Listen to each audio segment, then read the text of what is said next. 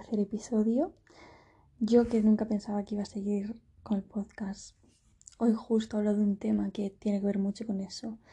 Pues aquí estoy, otro día más. Mm, después de una semana, bueno, estamos a mitad de semana. Para mí hoy es mitad de semana, no sé cuándo lo voy a subir. Después de, de estos días de un poco ansiedad, de estrés, de no sentirme como suficiente con un montón de cosas, que era justo de lo que hablaba en el primer episodio, pues hoy voy a hablar un poquito de estas cosas y mm, centrándome en el síndrome del impostor, que seguro que todos y todas conocemos. Los yo nunca, pero no como los conocemos. Eh, los límites que hay que poner a veces, los nos no, o no es, no sé muy bien cómo se dice, que nos encontramos por el camino y la presión que o se nos pone desde fuera o nos autoimponemos. Así que nada, eh, esto es la niña y empezamos.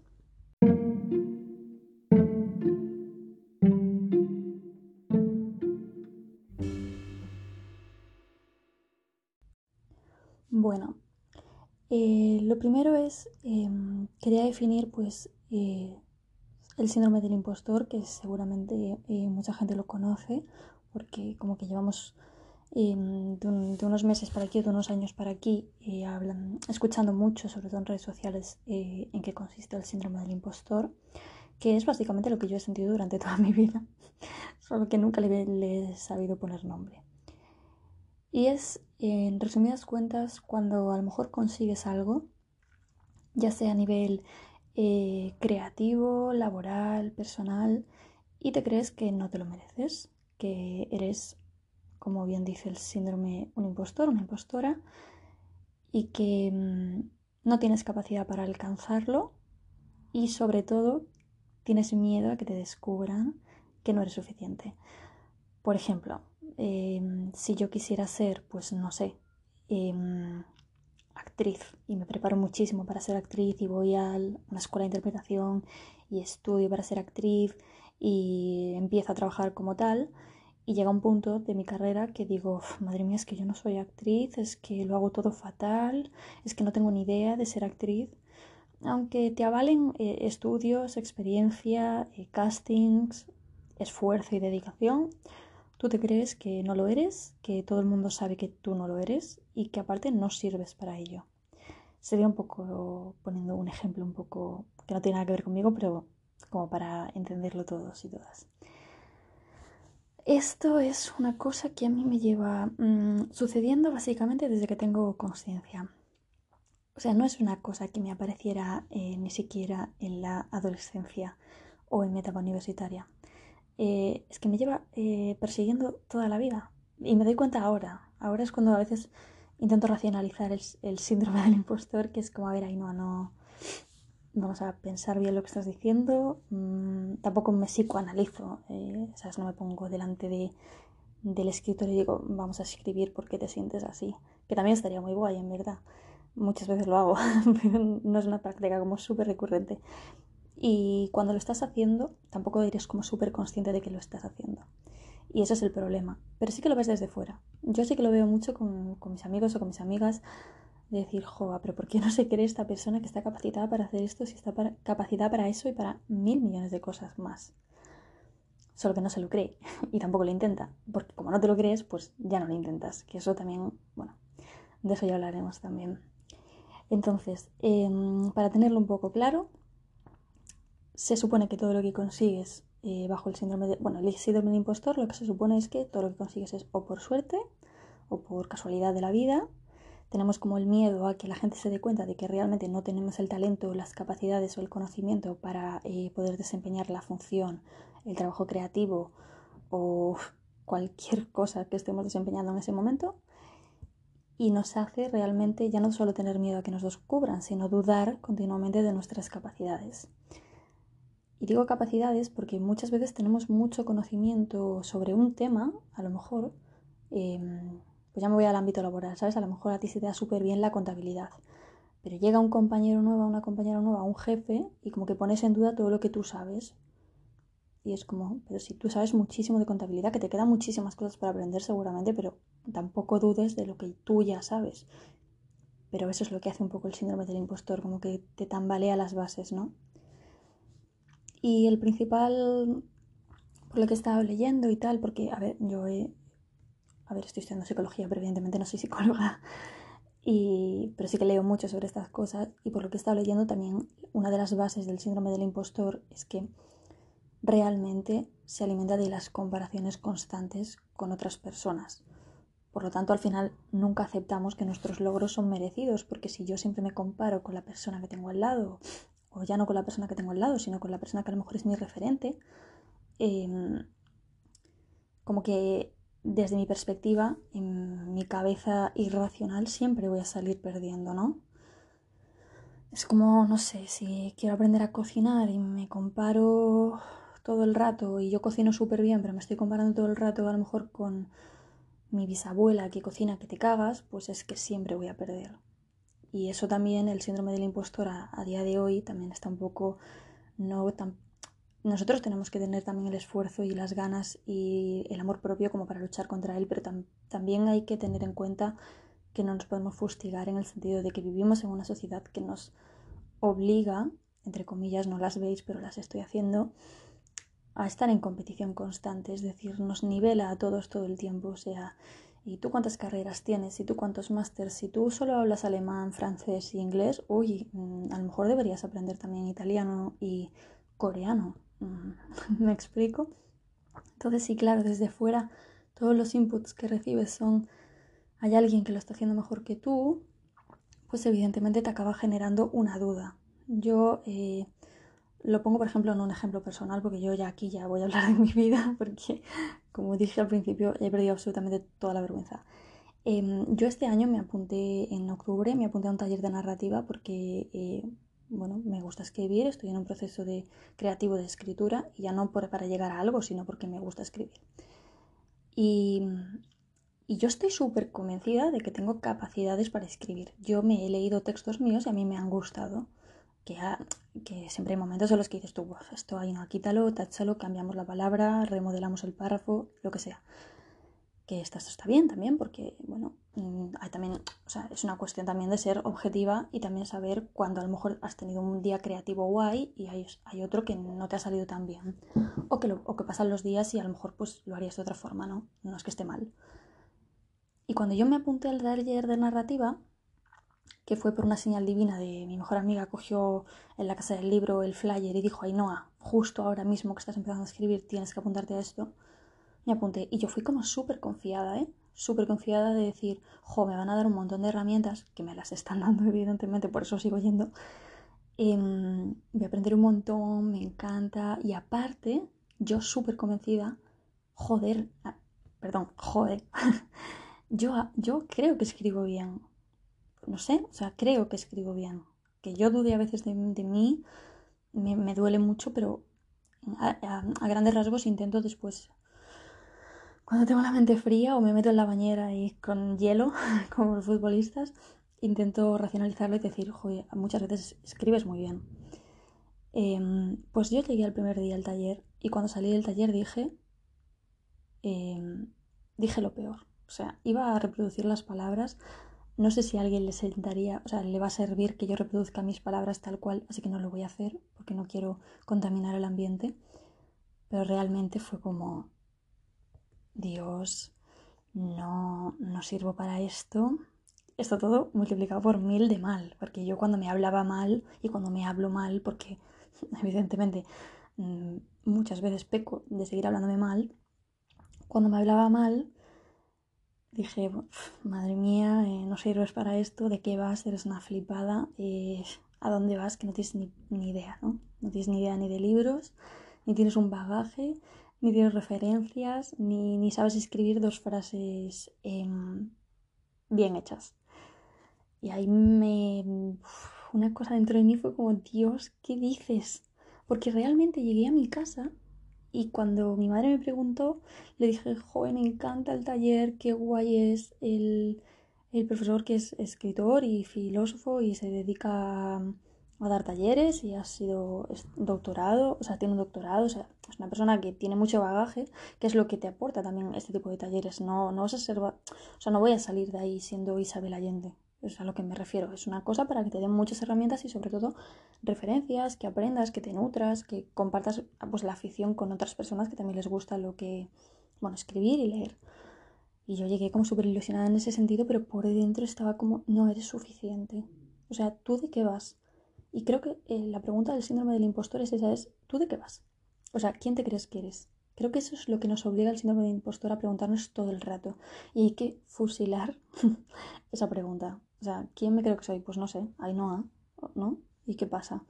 O sea, hay que tener como la seguridad frente al síndrome del impostor cuando se nos planta delante y decirle, tranquilo, tranquilo que tampoco eres para tanto y yo sí que soy para tanto en muchas ocasiones. Y mm, bueno, quitando esta anécdota personal, que es que real que he sido así con muchas cosas en mi vida, soy así, bueno, es que a nivel laboral soy así siempre. Y eso es una cosa que no sé si exteriorizándola y a lo mejor contándome a alguien sus también sus experiencias de este tipo, voy a poder deshacerme de, esos, de esas, mm, no sé, de esos límites que me pongo a mí misma. Me encantaría, de hecho, sé que es un proceso de continuo aprendizaje y que tengo ganas de, de acabar con el síndrome dentro de mí, así que... Entonces, em, yo he leído mucho sobre el síndrome del impostor, mm, primero porque me gusta y segundo para hablar en este podcast del tema.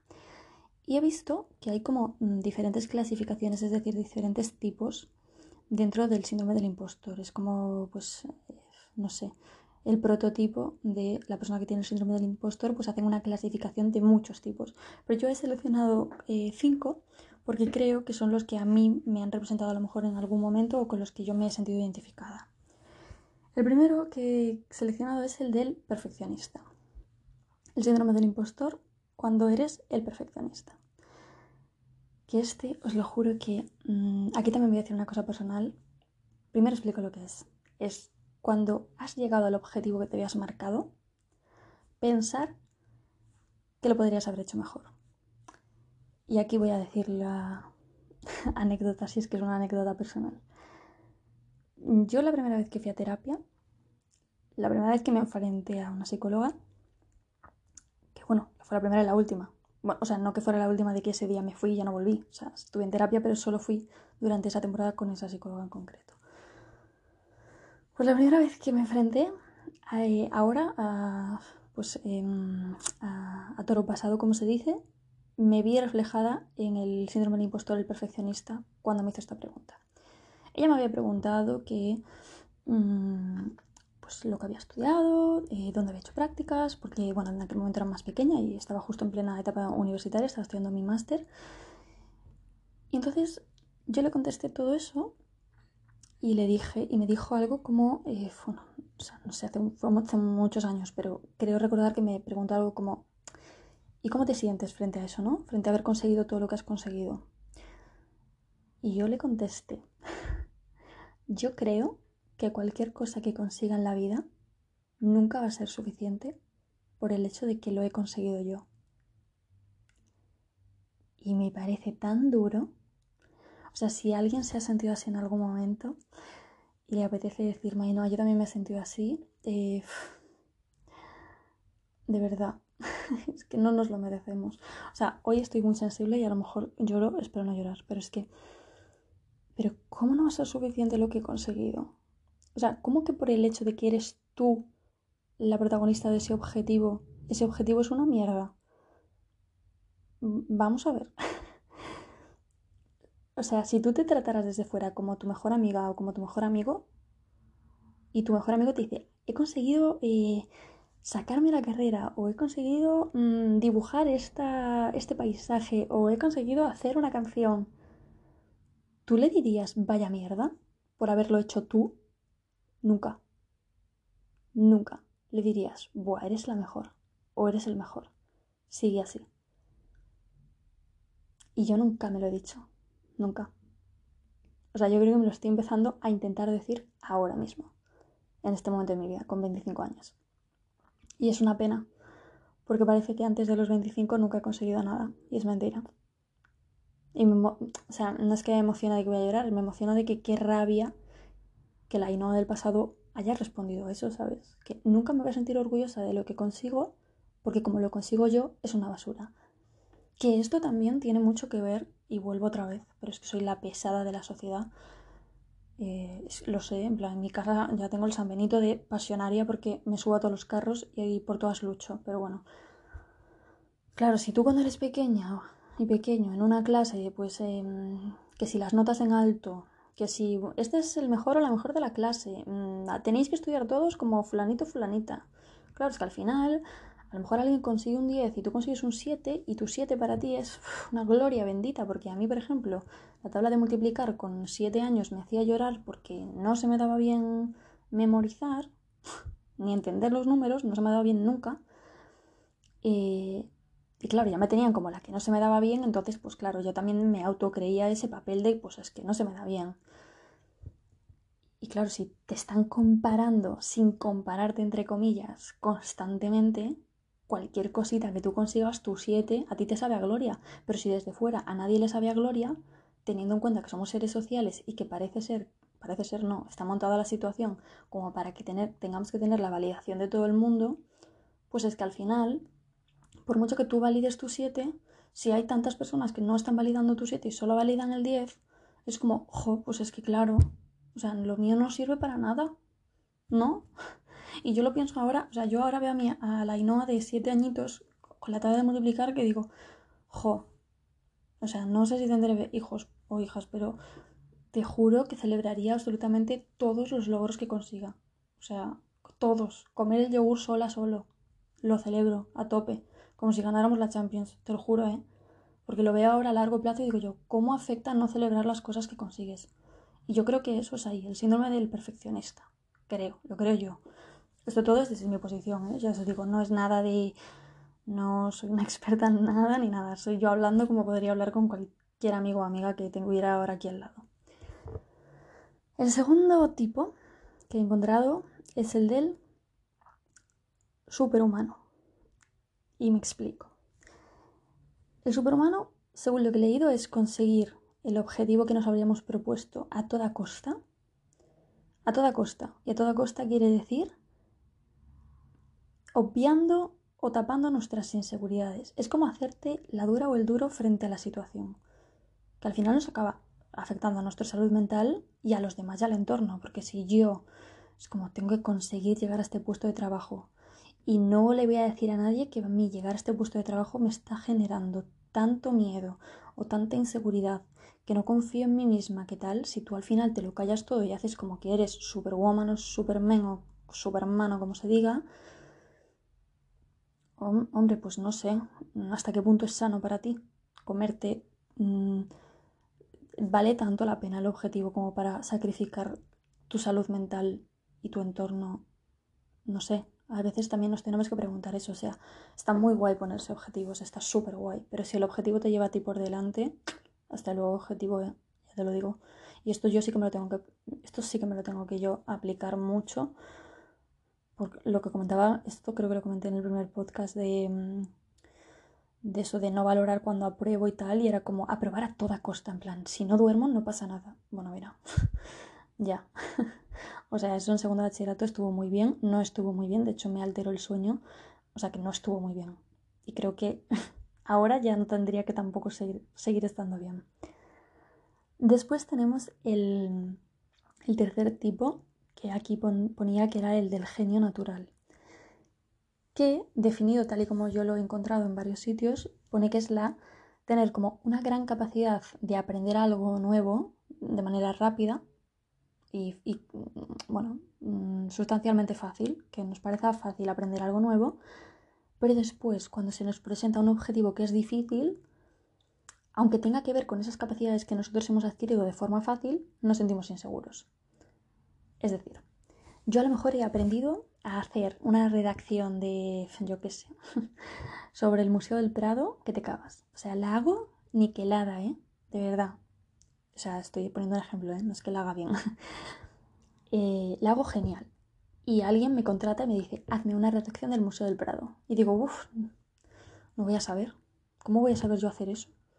Y es como, pero ¿cómo no lo vas a saber hacer si has aprendido súper guay y súper fácil y súper rápido a hacerla?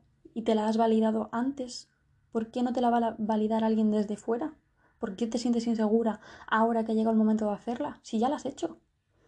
Yo mí me pasaba muchísimo con los exámenes, ¿eh?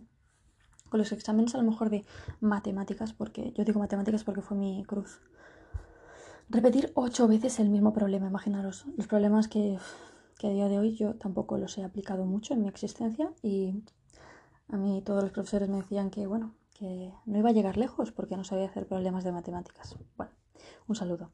En fin, em, si yo repetía a lo mejor el mismo problema siete veces y me lo ponía mi madre, me lo invento, la octava, como me lo ponía ella, ella decía, no lo voy a saber hacer.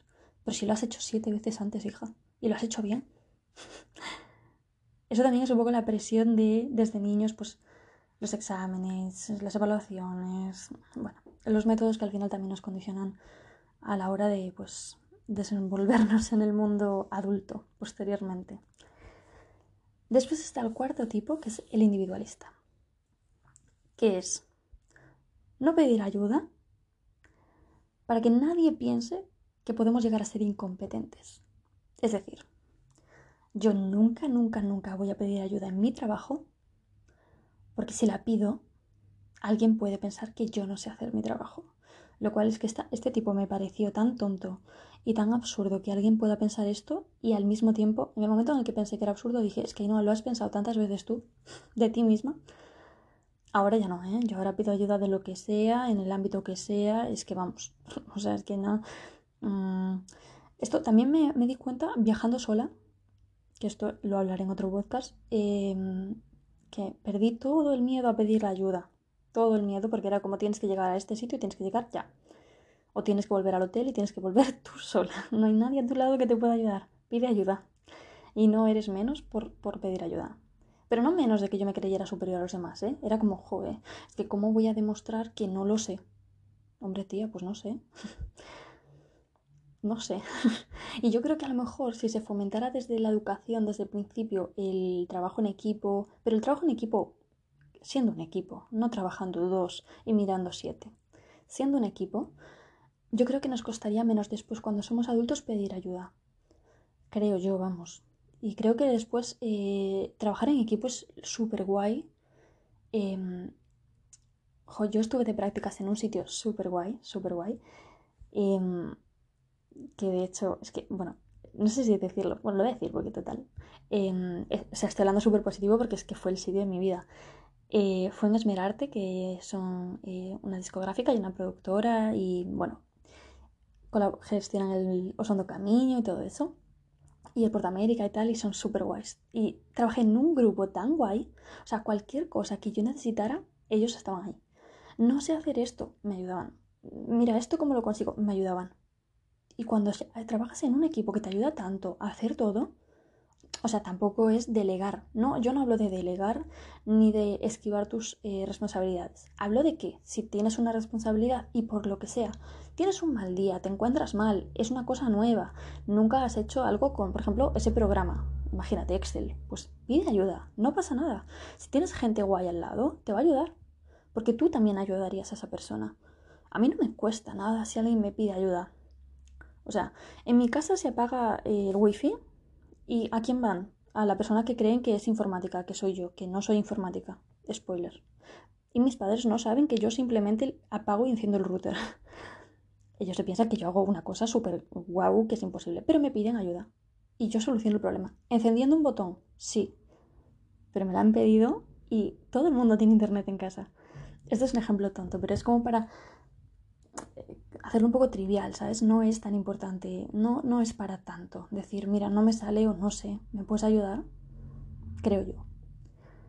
Y por último, que mm, el, último tipo que he seleccionado es el de el experto. Que es ser creerte o tener que saberlo todo sobre un tema.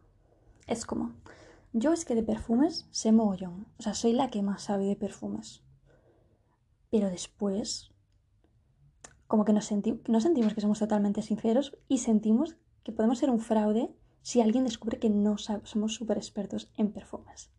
¿No? Si yo estoy todo el rato diciendo que soy experta en algo, siempre voy a tener el miedo a que alguien me pregunte si soy experta en algo. eh, ¿sabes? Como que me ponga en evidencia, como que me descubra.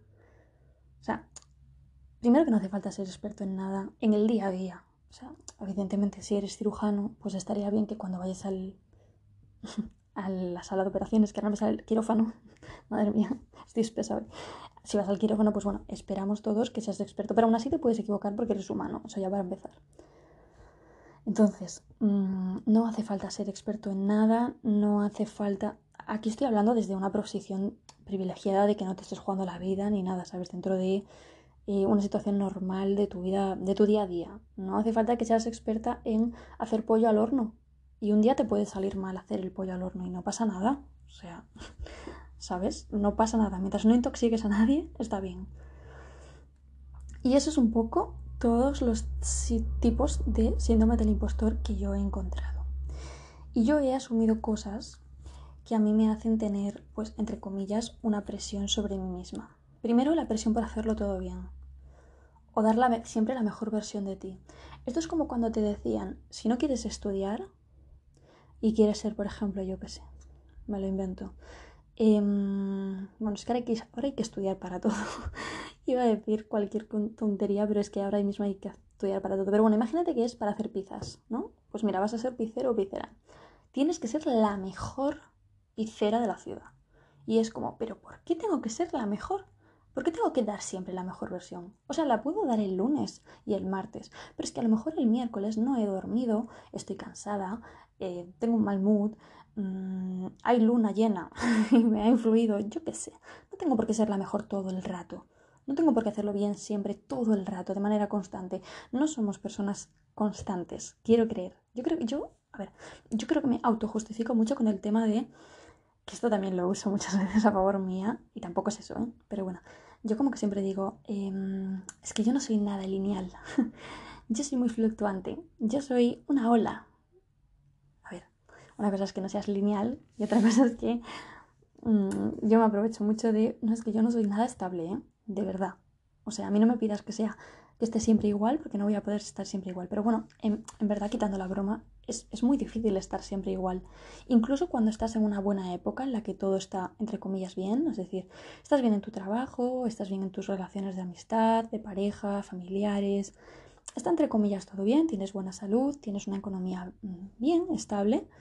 Dentro de la estabilidad también hay inestabilidad, es decir, puede haber un día que una noticia en la, televisión te, ponga triste. O que te hayas enterado de que han echado a alguien del trabajo que es tu amiga o tu amigo y también te afecte. O bueno, eh, pues, el, ser eh, un ser social hace eso, que las cosas que aunque no te tengan que ver contigo mismo te pueden afectar. O que por lo que sea, pues yo tengo días que a lo mejor estoy en una época mía de las estables, pero un día me levanto y digo, hmm, no sé si es porque odio los martes, que es que odio los martes, pero bueno, no sé si es que hoy es martes, pero yo no me levanto bien. Y no pasa nada, o sea, me levanto y digo, vale, pues mira, me voy a intentar tomar el martes del mejor humor posible, vamos a sacarle risa a todo lo que me pueda pasar hoy, pero yo sé que tampoco voy a hacerlo hoy todo genial porque pues no tengo el día y tampoco pasa nada. No tengo por qué dar siempre el 100% de mí ni la mejor versión. No, no, la vida hay que vivirla como lo que es. Eh, vivir el momento en el que estás y no pensar que todo tiene que ser siempre igual, porque también sería súper aburrido que siempre nos saliera todo bien. Nunca nos supondría un cambio, o sea, un reto el cambiar. Si yo siempre estoy bien en mi trabajo, o hago bien mi trabajo siempre, o todo me parece bien de mi vida, tampoco cambiaríamos nunca, ¿no? Que, que sí que creo que hay cosas buenas que te pasan que te hacen cambiar. Pero también hay cosas que son malas o que no son malas, pero que no son tan guays, que son también las que te hacen como motor de cambio, ¿no? Son ese impulso que necesitas como para que algo cambie, ¿no? Si siempre estuvieras a gusto con todo lo que haces todo el tiempo, que habrá excepciones, pero es más difícil que cambie. De hecho, a mí me pasa en verano.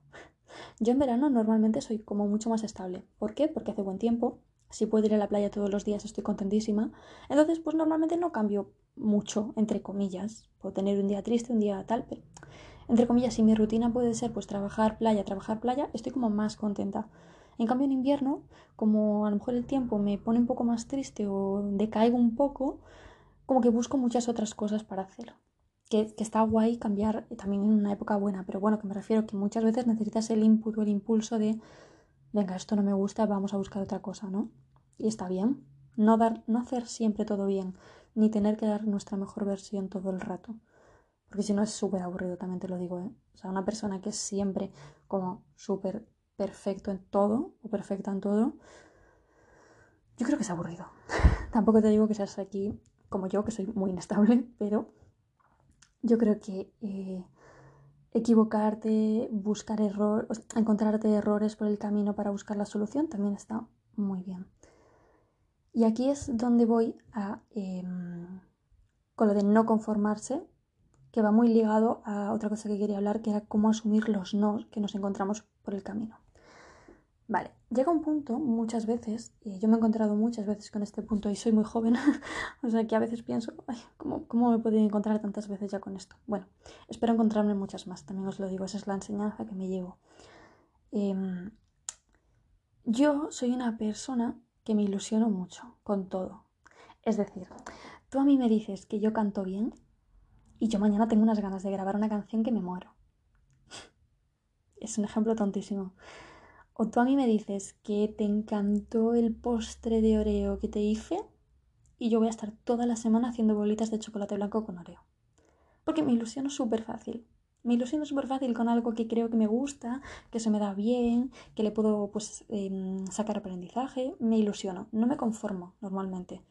Y cuando estoy en una época en la que me conformo, es cuando más triste estoy. Y esto yo me lo noto. No sé si alguien se sentirá identificado con lo que yo estoy diciendo. Yo, eh, si alguien mm, es la tercera vez que me escucha, mm, ya va a ver que yo soy una persona un poco, em, bueno, yo saco mi verborrea y ya después alguien me dirá, estás mal o estás bien, nunca se sabe. Pero yo no me conformo nunca con nada y cuando me conformo es porque estoy triste y porque estoy mal. Cuando yo soy derrotista es cuando peor estoy.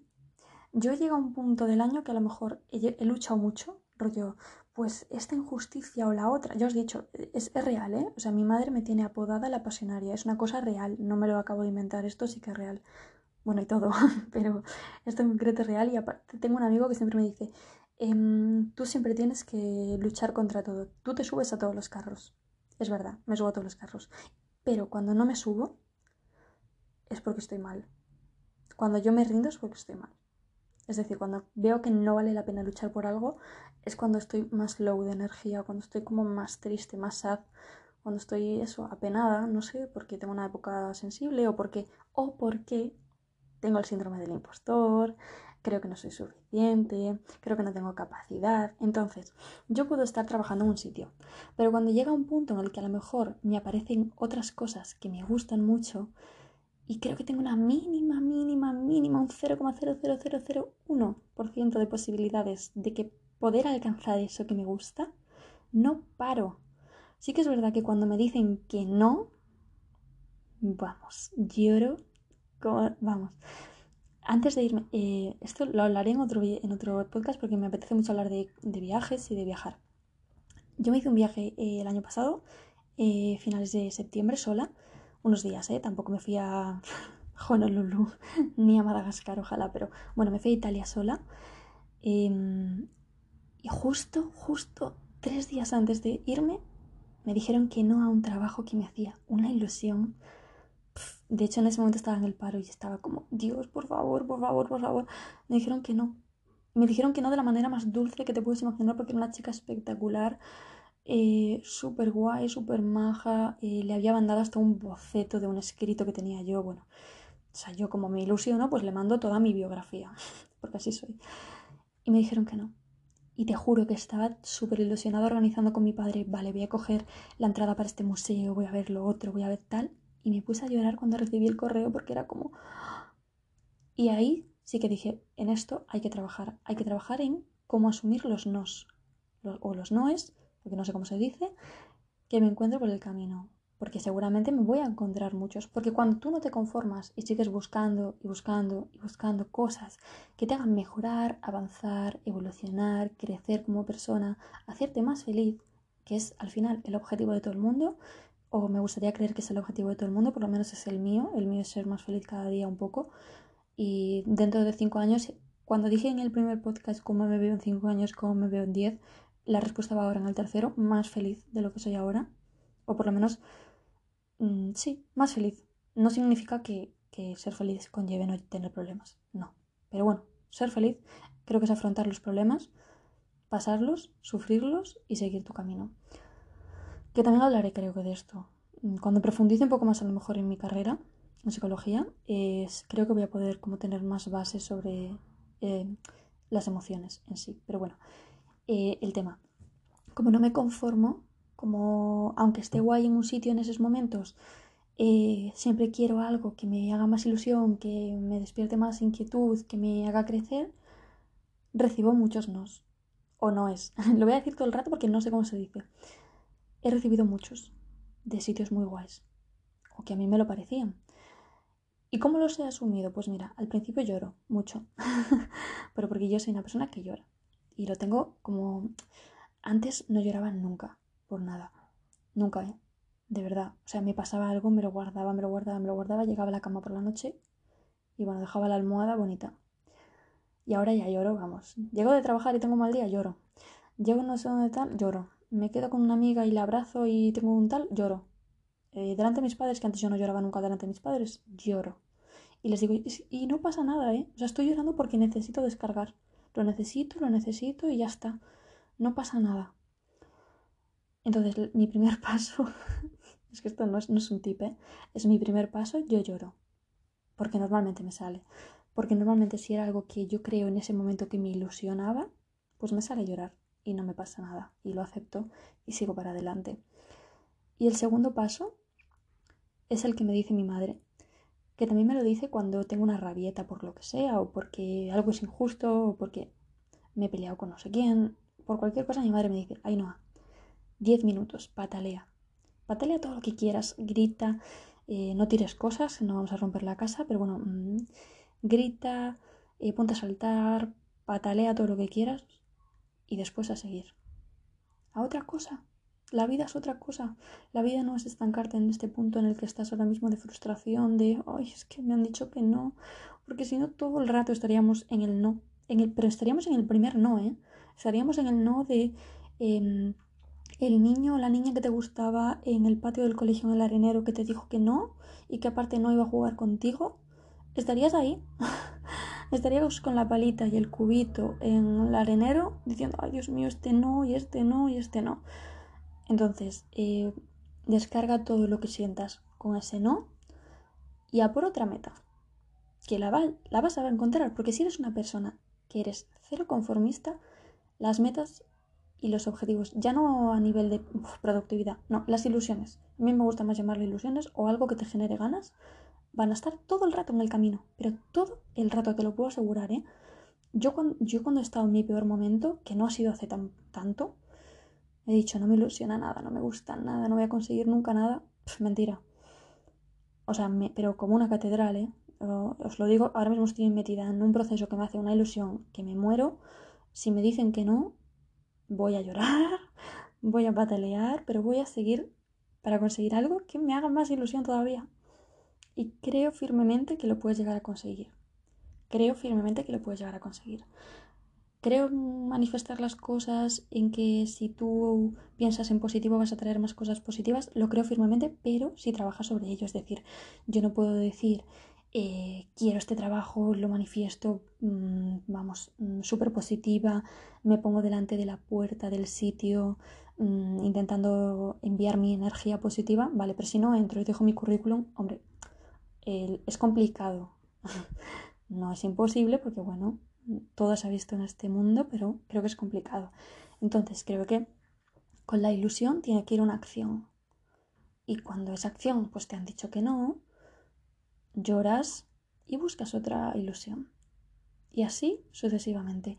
Y es pasa en todas las etapas, porque mira, eh, hasta la persona que tú ya crees que ya lo tiene todo vivido, o sea, yo he tenido en mi carrera, en mi, primera carrera, en periodismo, personas a mi lado jubiladas que su ilusión era acabar esta carrera, que la empezaron cuando eran jóvenes y no pudieron acabarla, Anda que no se encontraron ellas y ellos con un no a los 20 años cuando les dijeron tienes que dejar la carrera.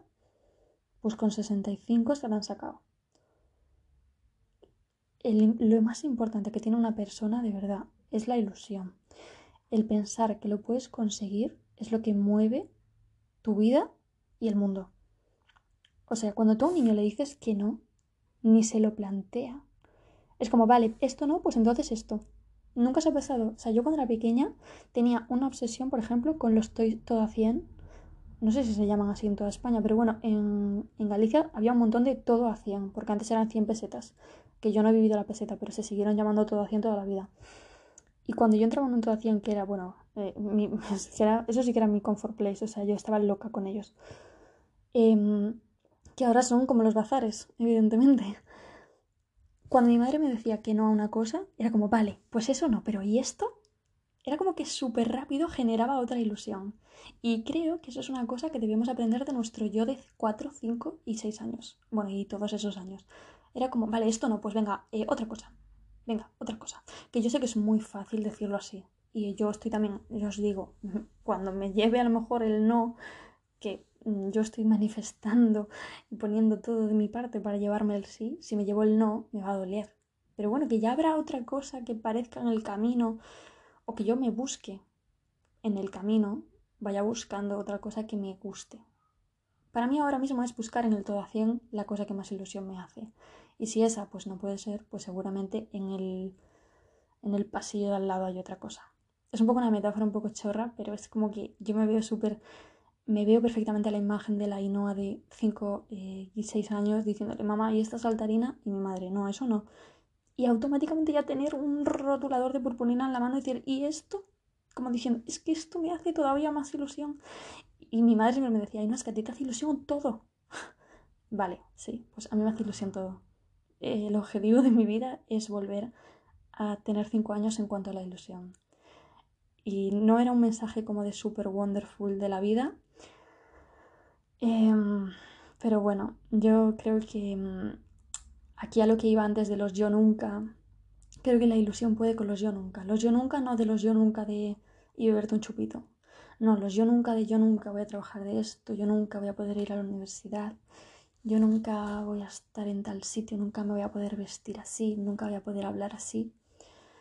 Yo creo que si tú tienes la ilusión y tienes las ganas y cuadras en el momento, porque por ejemplo, yo cuando salí de la carrera dije, yo nunca voy a estudiar otra carrera. pues aquí estoy, 25 años, primero de psicología. ¿Quién me lo iba a decir a mí? Nadie. Pero me surgió una ilusión. Por eso creo que los yo nunca los tenemos que reventar por todos lados sin ser una persona violenta. Yo nunca voy a trabajar de esto. Bueno, primero inténtalo. Y a lo mejor no es de eso, y es de otra cosa que te habría gustado mucho más y que ni te habrías imaginado que ibas a ser capaz. Y como me he pasado de tiempo un montón, un montón, iba a hablar de límites, iba a hablar de otras cosas, pero eso creo que lo voy a meter en otro, en otro podcast, en otro episodio. Mm, como mensaje final de cierre de este episodio tan profundo que eh, me estáis escuchando muchísimas personas, ahora que lo pienso, Em, es que alucino, de verdad. La mayoría son mis amigos y estoy tan sumamente agradecida de que mis amigos estén escuchando esto. O sea, me hacéis muy feliz. Vosotros, mira, esto es una ilusión que yo empecé de, de, de necesito desahogarme en alto y encontrar una ilusión. Entonces, eh, para recapitular y para cerrar y como conclusión, primero gracias a mis amigos, a mis amigas y a toda la gente que me quiere muchísimo y que me escucha durante 40 minutos, 45, que es lo que va a durar esto seguramente, porque no, no tiene precio saber que te están escuchando, sinceramente, de verdad. Cada vez que veo una reproducción más, digo yo, Dios mío, una persona ha invertido todo ese tiempo en escuchar mis paranoias. Y, ¡fua! Es heavy. Una cosa que haces para ti, que le llegue a la gente, aunque sea gente que ya que te quiere mucho, vale la pena, de verdad. O sea, increíble. Pero bueno, como cierre. Después de una ilusión viene otra, si la buscas, en cualquier mm, eso, en cualquier yo de cualquier todo a 100 hay otra pelota saltarina que seguro que alguien te va a comprar o que ahora mismo te puedes comprar tú seguro. que no nos creamos todo lo que nos em, dice nuestra cabeza o nos dice el entorno o la sociedad. Racionaliza lo que te pasa por la cabeza. De verdad. O sea, analiza tu pasado, analiza tu camino, Analiza tu presente y di, de verdad yo no tengo motivos para estar orgulloso de mí, para creerme capaz de conseguir cosas. ¿De verdad tengo motivos para dudar de mí? Porque si tú lo intentas, si tú intentas las cosas que te apetecen, que te ilusionan y que quieres, va a ser muy complicado que dudes de ti. Creo que cuando, cuando más dudamos de nosotros mismos es cuando no lo intentamos. Cuando somos nosotros quien se pone la piedra, es cuando dices, claro, es que no lo voy a conseguir. Claro, es que acabas de poner una piedra de 3 kilos delante. Es un poco difícil que sigas el camino. Porque, pero te la has puesto tú. Y si alguien te la pone, es, es problema de esa persona porque ya te encargarás tú de quitar esa piedra del camino, créeme. Si tienes ganas, motivación e ilusión, te va a dar igual lo que piensen los demás.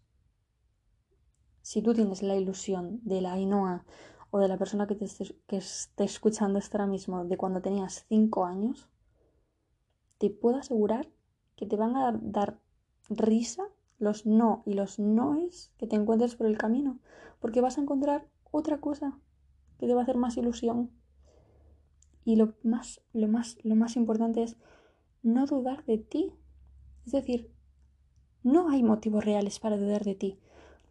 La mayoría de las cosas que nos planteamos y que sopesamos y que nos hacen ilusión o que nos motivan, no tenemos ni un solo motivo real. Estoy hablando dentro de una situación súper privilegiada, ¿eh? Mm, sin problemas de económicos de salud. Estamos hablando de cosas, bueno, terrenales básicas. No me malinterpretéis. De verdad. O sea, no hay nada que te impida postularte a ese trabajo, aplicar a ese trabajo. No hay nada que te lo impida. Tú inténtalo. ¿Qué es lo peor que te puede pasar? Un no, vale, ya está. Voy a buscar otra cosa. No hay nada que te impida eh, aplicar ese trabajo, no hay nada que te impida presentarte un examen, no hay nada que te impida aprender inglés, no hay nada que te impida eh, aprender a bailar, si es lo que te apetece y puedes bailar, porque puedes bailar hasta con las manos a día de hoy, hasta con los ojos, hasta con la mente, puedes bailar en tu cabeza.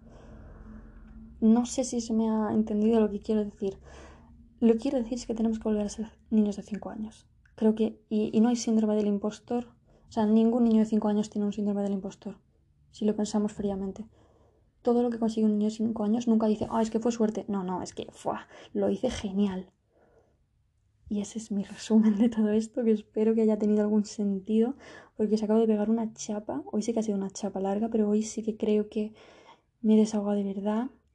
Eh, de hecho, estoy recibiendo un WhatsApp de una amiga que sabe quién es, diciéndome, ¿a qué hora quedamos? Porque le dije que íbamos a quedar y voy a quedar con ella. Em, pero no sabía que iba a poner a grabar esto antes de quedar con ella. Así que mm, nada. Eh, el síndrome del impostor nos lo autoimponemos. Y si nos lo imponen desde fuera, no le podemos dar la validez. Porque no la merece. De verdad. O sea, nada te puede quitar la ilusión a ti. Nada. La ilusión la creas, la generas, la evolucionas, la desarrollas y la consigues tú solo y sola. Así que el resumen es, vuelva a tener 5 años en el mundo de los adultos. Y seguro, seguro estoy convencidísima de que nos acercaremos a que dentro de 5 y 10 años seamos por lo menos un poquito más felices. Así que mm, ya lo dejo, me voy, espero que os haya gustado mucho. Si no os ha gustado mucho y alguien quiere hacerme críticas constructivas, eh, súper a favor de recibirlas. Eh, vale, me he hecho TikTok porque promociono ahí el podcast y subo cosas que a veces están guays de libros. Y es eh, barra baja la niña, creo que es. No puedo poner la ñ, entonces por eso es niña. Y nada, si os apetece seguirme por ahí, súper guay. Si no os apetece también, súper guay. Y en resumen, eh, muchísimas gracias por escucharme otro día más. Y espero que nos veamos súper pronto. Y como dije la última vez, muchos, muchos, muchos abrazos. Chao, chao.